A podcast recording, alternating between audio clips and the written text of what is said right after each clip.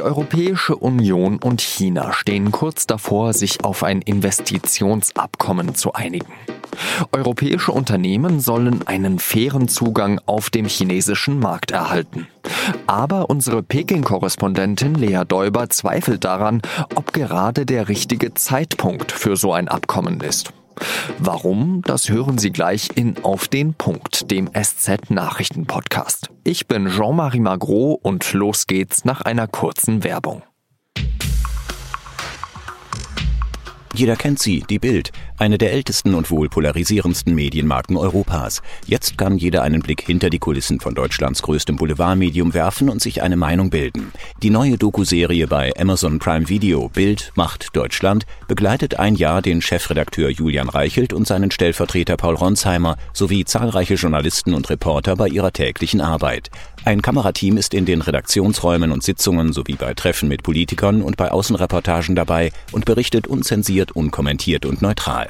Das hat es in 65 Jahren Bild so noch nicht gegeben. Mehr dazu in Bild macht Deutschland ab jetzt exklusiv bei Amazon Prime Video. Wer noch kein Kunde von Amazon Prime Video ist, kann das Abo 30 Tage lang kostenlos testen.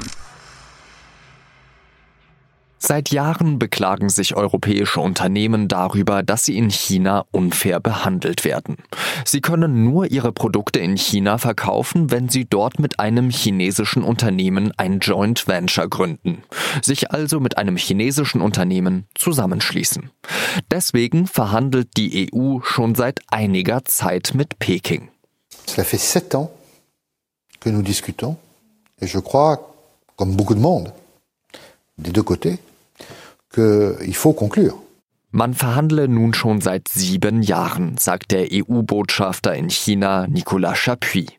Und diese Verhandlungen sollen endlich zu einem Abschluss finden. Beide Seiten haben vereinbart, dass es in den letzten Tagen dieses Jahres so weit sein soll.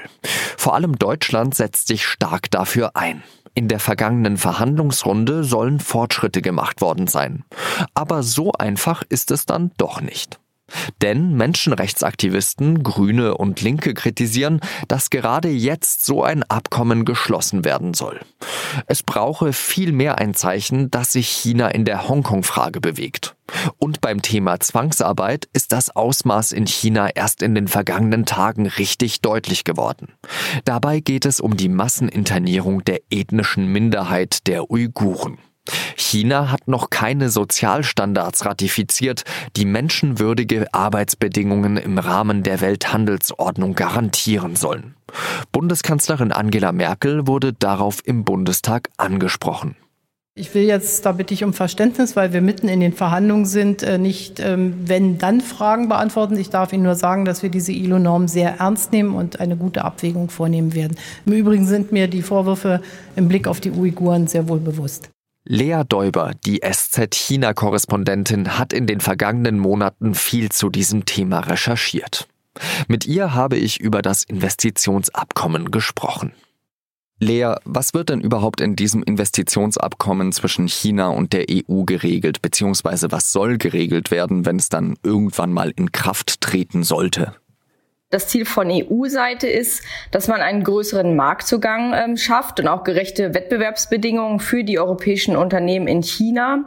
Ähm, Im Prinzip ist das gleiche Spielregeln für beide, für beide Seiten, denn das muss man ja im Hinterkopf behalten. Auf chinesischer Seite ähm, haben die chinesischen Unternehmen ja in Europa eigentlich alle äh, Handelsspielräume, ähm, können größtenteils zumindest frei investieren. Eigentlich wäre dieses Abkommen also kaum revolutionär, aber im chinesischen äh, Kontext und so wie halt die Marktbedingungen für europäische Unternehmen hier sind, ähm, ist es eben doch ein klein bisschen revolutionär, weil das die Spielregeln für die europäischen Unternehmen hier grundlegend ähm, ändern würde. Wie kann es denn sein, dass China jetzt schon seit Jahrzehnten diese Spielregeln durchsetzen kann? Naja, man, man hat immer dafür appelliert, äh, dass man den Chinesen Zeit äh, geben muss. Es war ein Markt, der sich ja langsam äh, geöffnet hat, in dem ja viele Sektoren erst aufgebaut werden mussten. Und die chinesische Seite hat halt immer argumentiert, wir sind ein Entwicklungsland, ähm, wir, wir bauen uns erst gerade auf, ähm, gebt uns doch noch ein bisschen Zeit. Und zumindest von europäischer Seite war man da immer sehr gnädig und hat den Chinesen diese Zeit auch eingeräumt.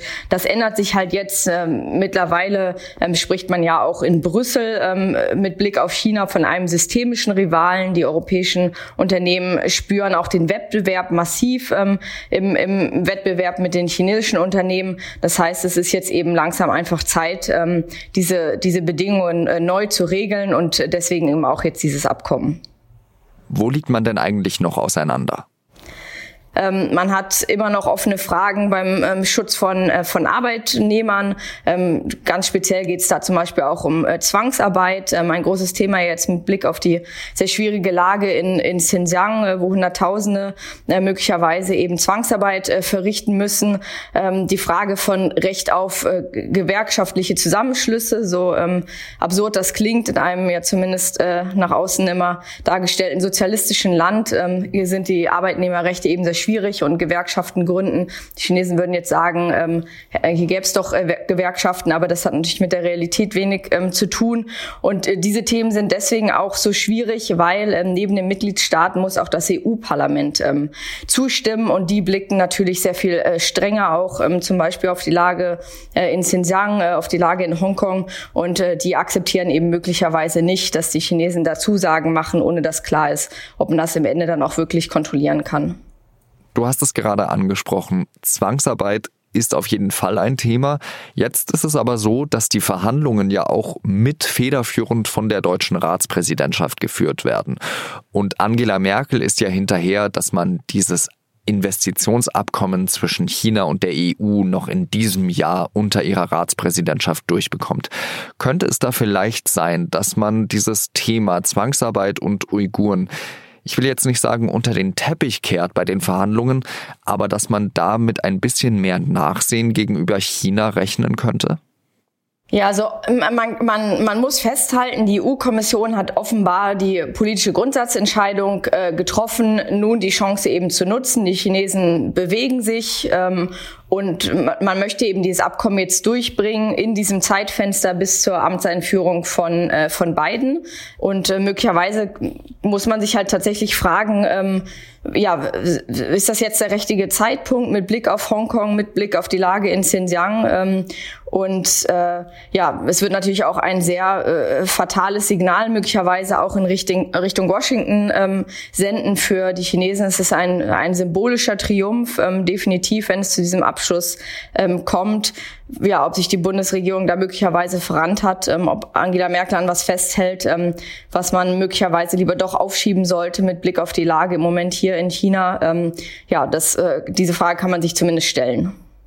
Ich weiß nicht, ob ich da richtig liege, aber ich meine herausgehört zu haben, dass du der Meinung bist, dass es vielleicht nicht der richtige Zeitpunkt für so ein Abkommen sein könnte. Ich denke äh, sicher, dass es natürlich für die europäischen ähm, Unternehmen hier in China ein, ein großer Gewinn wäre. Das ist ein, ein Missstand. Das sind äh, Probleme, die die europäischen äh, Unternehmen ja hier seit äh, vielen Jahren haben. Die Frage ist natürlich immer, inwiefern wer, wird dieses Abkommen wirklich durchgesetzt werden. Es, in China gibt es ja bekanntlich äh, keine Rechtsstaatlichkeit. Das heißt, wenn gegen dieses Abkommen verstoßen wird, gibt es dann wirklich in der Praxis die Möglichkeit, sich dagegen zu wehren. Ähm, es gibt hier Abkommen und und Versprechen von der chinesischen Regierung, die häufig äh, eben wenig mit der, mit der Realität zu, zu tun haben.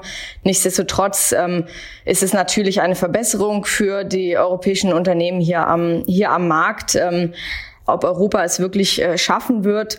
Das ist ja so ein bisschen die Hoffnung, perfekt zu balancieren zwischen Washington und äh, Peking und sich immer das zu nehmen, was es gerade braucht ähm, und eben dieses politische Kapital ähm, auszuspielen. Ähm, ja, das, das wird wahrscheinlich, wird man wahrscheinlich in den nächsten Jahren erst noch sehen. Ich äh, halte es zumindest für sehr fragwürdig. Ganz herzlichen Dank dir, liebe Lea, dass du dir die Zeit genommen hast und ein ganz schönes Fest und vor allem einen guten Rutsch in ein hoffentlich besseres Jahr 2021, als es das 2020 war. Vielen Dank. Jens Spahn hat an diesem Freitag einen Impfplan zum Schutz vor Corona vorgelegt.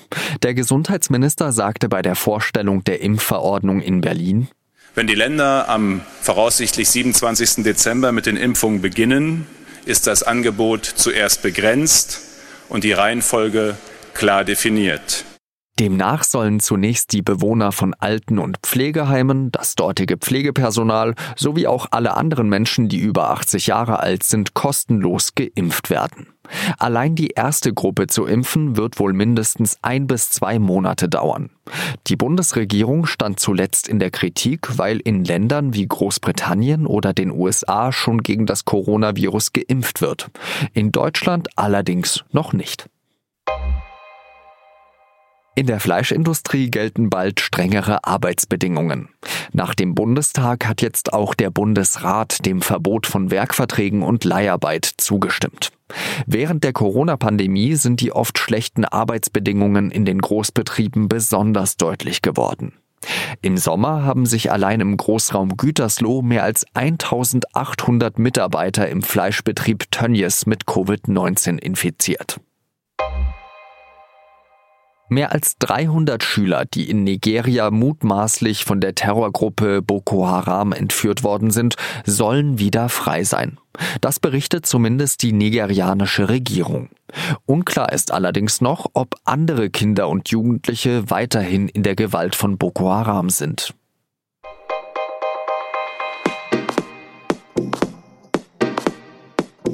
Der Lockdown, das muss ich ehrlich zugeben, hat mich ein bisschen auf dem falschen Fuß erwischt. Ich habe nämlich noch immer nicht alle Geschenke beisammen. Wenn es Ihnen genauso gehen sollte, dann haben wir von der SZ etwas für Sie. Und zwar können Sie einfach ein Digital-Abo verschenken. Mit 10 Euro im Monat sind Sie da schon dabei. Die Angebote finden Sie unter sz.de-abo oder auch in einem Link in den Show Notes. Das war auf den Punkt. Redaktionsschluss war 16 Uhr. Ich danke Ihnen, dass Sie zugehört haben. Für mich war das auch die letzte Folge in diesem Jahr. Ich wünsche Ihnen eine schöne Zeit, besinnliche Weihnachten und einen guten Rutsch in ein hoffentlich besseres Jahr. Alles Gute, Salü, Ihr Jean-Marie Macron.